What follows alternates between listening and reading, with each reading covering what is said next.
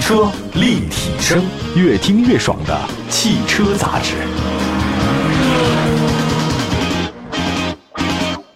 欢迎大家收听全国两百多个城市落地联播的汽车立体声，问候一下在听节目的好朋友们，大家好，我是董斌。今天呢，特地请到的是玩点吧主理人赵龙老师来到节目当中，来为大家服务。赵老师你好，大家好，董老师好。哎，赵老师你好。我们今天这个话题说的也是最近上市的一些新车，嗯大家呢对这个新车呢总是那么感兴趣啊。哎，你你说为什么呢？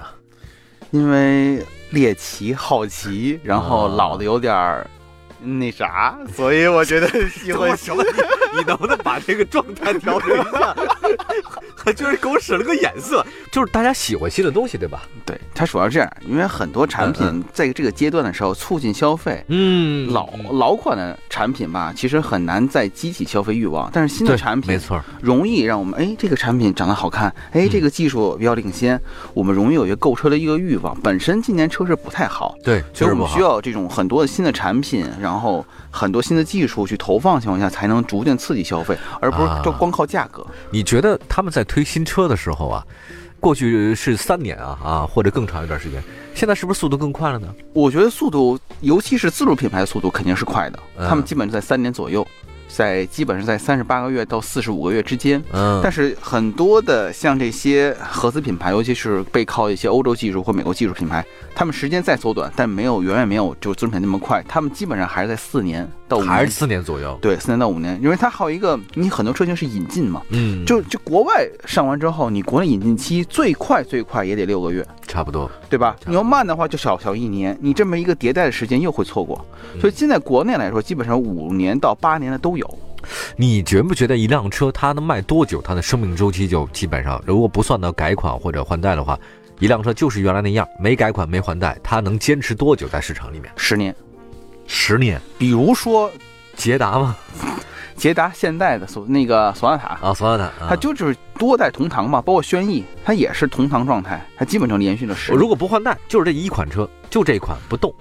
也啊就也就十年。也最多十年，也就十年。我觉得再往后哈，就是能走量能走，因为价格很低了，因为它整个配件成本太啊低了。那这个东西是我我个人觉得，企业来说其实利润是最低的，哎，就是新车反而是有利润的。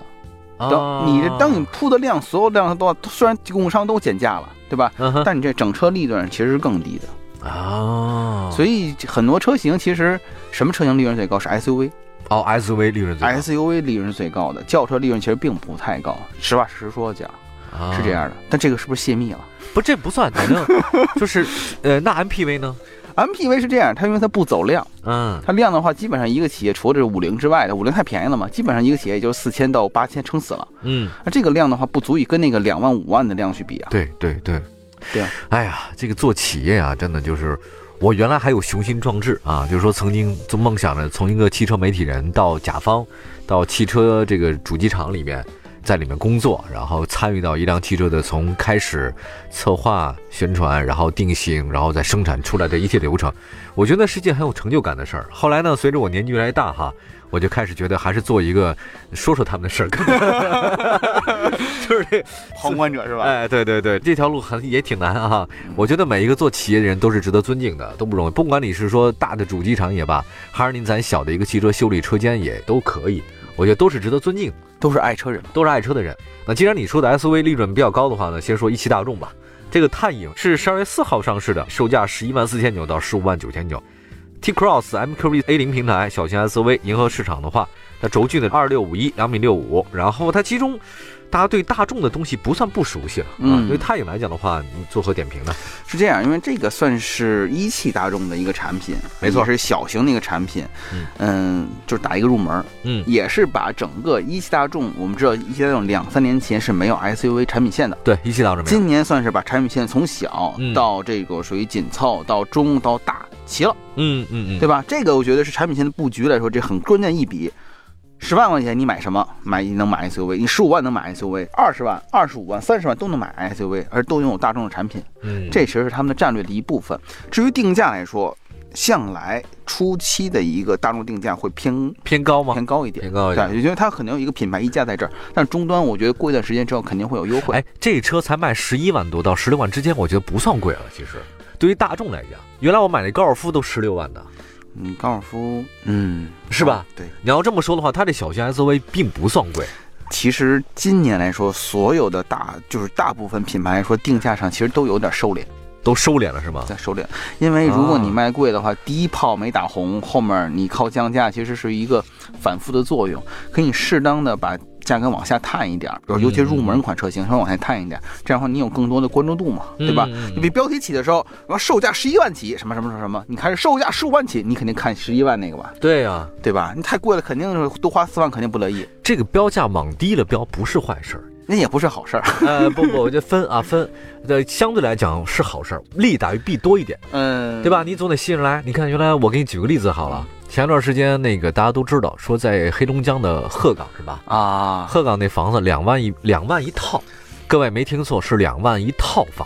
便宜极了，便宜极了。我跟你讲这个事儿，央视的那个二套财经频道一帮人，他们找了一个人，这个人呢是从南方到那边带着钱呢去鹤岗买房子了。他就是被低价所吸引了，说两万一套房子，去了之后呢，他带了大概是四五万块钱吧，就是那个意思，就想就直接就挑，结果过去之后才发现基本没有，他能看上的房子也得五六万一套，嗯五六万一套，相当于每平方米的话呢，是在几百元之间，几百元，五六百呗。哎，五六百左右。但是呢，后来呢，他在中间过程当中，他们采访是用跟拍那种形式。那这个人呢，其实广东来的，他就想多买点，他觉得这个价值低估。好，结果呢，也碰到了很多其他的一些买房人，其中有北京籍的去过到鹤岗买房的，也是被两万一套这个吸引了。去了之后呢，发现自己但凡能看上的，也得差不多是五六万、六七万、七八万不一啊，跟装修啊、跟位置还是有差别的。问了那个中介，中介说最近一段时间来我们这儿看房的都是被这个两万一套给吸引了，不是没有，真有。但那个东西你根本没法住，嗯是特别老的那个城区当中，是一套特别老的房子，里面巨破无比，几乎无人住的那种老房。那你怎么去住呢？那你没法去住，但是真有，你要给两万，咱也给你，就这种的。所以我总觉得是这样的，低点价姿态不是坏事儿，嗯就是你哪怕你后面卖的太好，你就是说我这车不好意思，真太好了，你稍微再往上添那么一点儿，我觉得大家都能接受。相当于你这一下把价格极客，哎，对你一下把高了起来之后，大家首先给吓回去了，就觉得尽管你的价格是合理的，我认为一定要比人的心理预期稍微低一点点。哎，这个位置是最好的。比如说，我再举个例子，赵老师哈，咱就不说车了，咱们这个反正年终岁末，咱说点好玩的事儿。嗯一家一个女生，你就觉得她特别高高在上，你想追吗？嗯，嗯，，对吧？你根本连想追都不想追，但是他呢，平常那和蔼可亲、平易近人，没事儿呢跟你聊天，你觉得好像比你心理预期稍好点儿，你愿意追了吧？就是这个道理，这个道理都是相通的，是吧？董老师你好有生活经验呀，至什么都能聊情感话题上。呃，来再下一个车型啊，这是全新沃尔沃 S 六零，十二月十二号哦，双十二这天发布了啊。， 对，这个是有点意思有点意思，二十八万六千九到四十六万一千九，呃，T 三、T 四、T 五、T 八四种动力啊，为全球统一的轴距哦，统一轴距了。就没有 L 了，啊，这反正也是哈，这个是主打运动的年轻消费群体的中型轿车，设计的更张扬。它那个手柄呢，深处呢到大灯之外啊，还有轴距两米八。相比老的 S 6 0 L 的话呢，车长增加了四十六毫米，就四点六公分，轴距增加一点六公分。基本上大家提到沃尔沃的话，都觉得这次的沃尔沃应该更时尚一些了。对说说，嗯，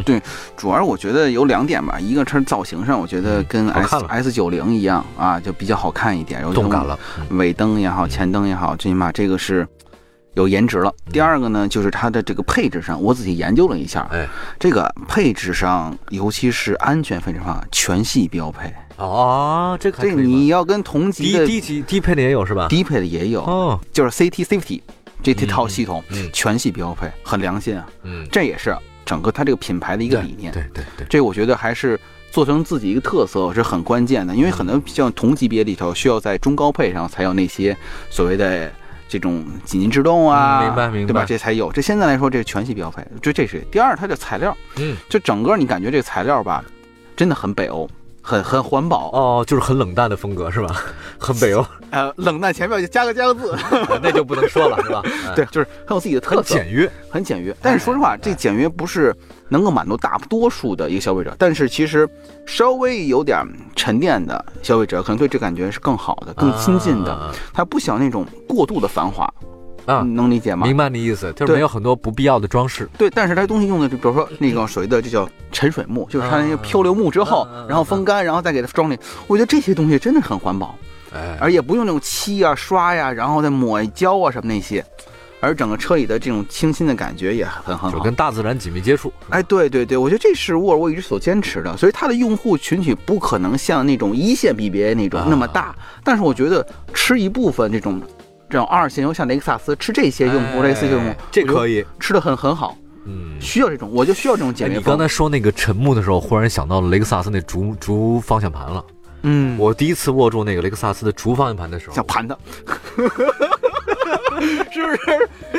就当时没这个词 儿，我无法用来形容自己的心情。哎，我就觉得这个很奇妙的感觉。现在我终于知道了，原来是盘着的心 情。谢谢张老师，哎，感觉很好，嗯，特别的好。就是我觉得，我觉得虽然它这个制造这东西也很多碳排放，但是它给我的感觉就是我跟大自然接触在一起，我很有这种理念，嗯我跟这种环保的这种状态很前卫的，你会感觉不一样。对，它是一个所谓的关门北欧的概念嘛，嗯所以它新风系统配一套。这款车型在这个所谓的豪华阵营里头，要有特异特点，嗯，你才能逐渐逐渐的立住脚跟。哎，这倒这是个我呢觉得是可以的。特别好，这个大家也可以关注一下这对，个。我多说一点，它那个啊 T 八车型，哦，第八说说，它这是一最个高配嘛，这个对，它是一个插电的混动，哦，加速很快，加速很快，这得卖很快四十嗯啊六万那个是吧？就是什么这顶配，但是其实好像好像四十万也有一款，就是 T 八车型，我觉得是一个跨级的概念，就是相当于你要更强的动力，你一个大增压发动机，嗯再加上一个插电的电机驱动，我觉得这个相当于买了一个性能版，嗯而且同级里也是没有的。你像上像 A 四也好像三系没有，这加速都比不了。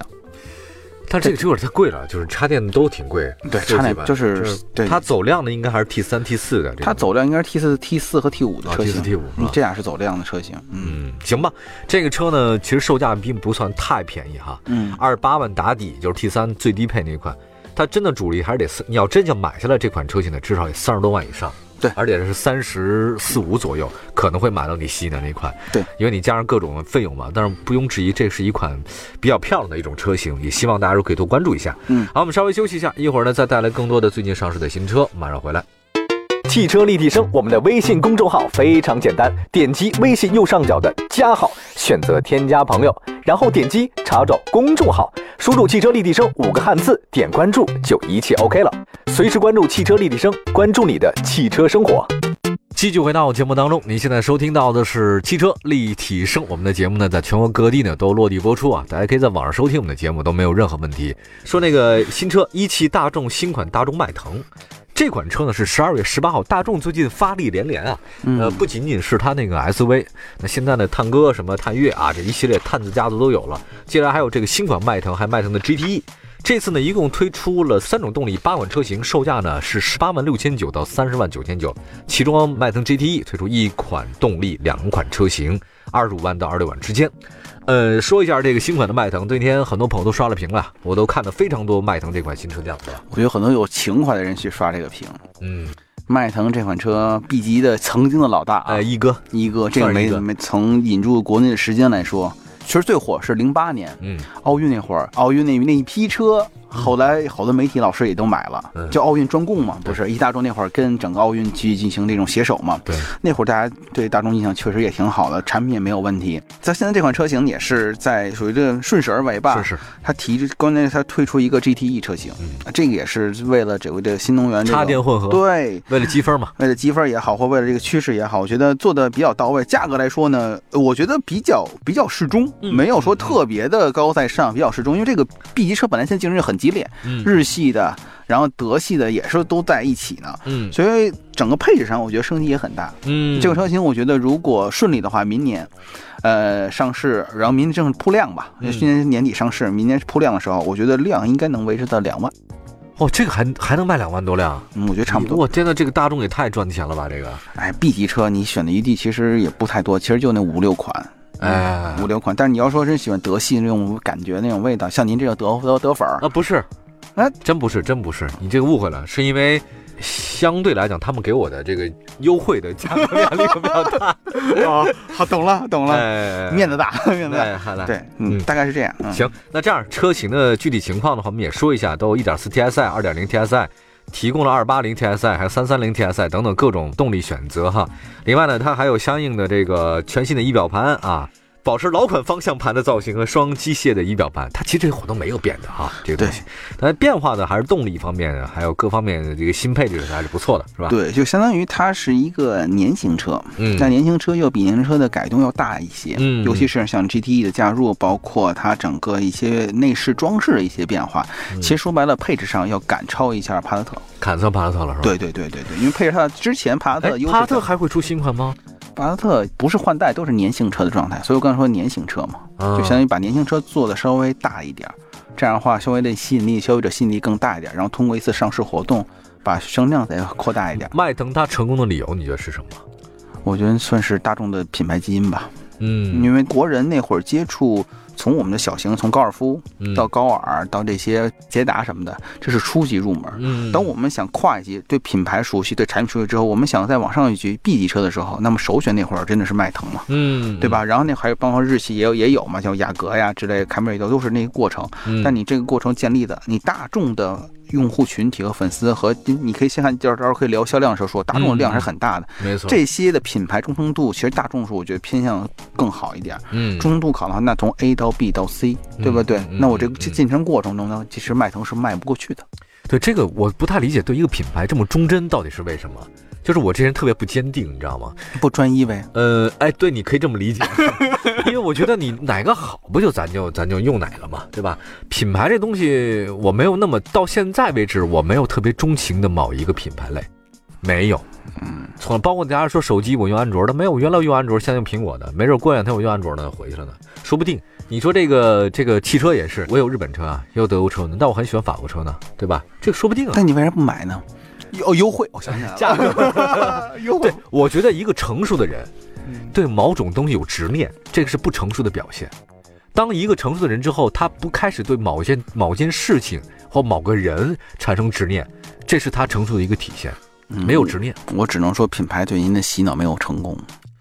我要能被他洗脑了，就证明你这人还有很多有问题的出现。你能怎么能被他洗脑呢？你没有独立人格啊，对吧？我就不明白哈、有些人怎么就能够说沉迷于某些特殊的销售渠道哈、沉迷于什么养生，沉迷于这个，沉迷于这个，沉迷于这个，我不太理解，百思不得其解。世界上有那么多有意思的人，有意思的事儿，你怎么能单独对这一件事儿那么钟情，对一件事儿产生那么执念？还有一个对某一个人产生执念，我永远做不到。啊，你就说，哎呀，我非他不娶，非他不嫁，怎么了？你生来又不是为他娶的，也不是为他嫁的，对不对，张老 师？情感节目开始了，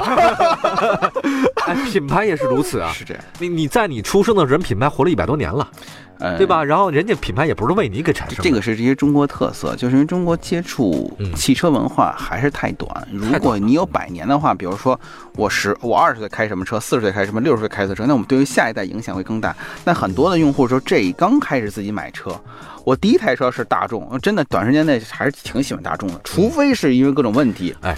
他这个钟情于某一个人或某一件事儿或者某一个物，那是因为他见的世面不够多，是这样，就是这个意思。因为中国汽车文化起步才二对三十你年嗯见。的太少了，你才会觉得对这件东西您的好您的不爱是因为您是一汽车媒体人，接触太多，啊所以您就可以不爱的去看每一款车，去拥有每一款车。但是他们对于用户来说，你不可能有那么多啊但号阻碍我不爱的理由就一个字儿穷。阻碍您那个继续 不爱呃我我。我有这个心， 但没这个力。好吧，感谢大家收听今天的这个汽车立体声， 这这样特别不爱的节目啊，也欢迎大家呢可以不爱的分享一下，有什么想对节目说的，随时发来微信和微博平台，同名搜索“汽车立体声”，包括像视听平台搜“汽车立体声”都能找到我们。我是董斌，感谢张老师的玩点八来到我们节目当中，谢谢大家，我们下次节目再见，拜拜。拜拜。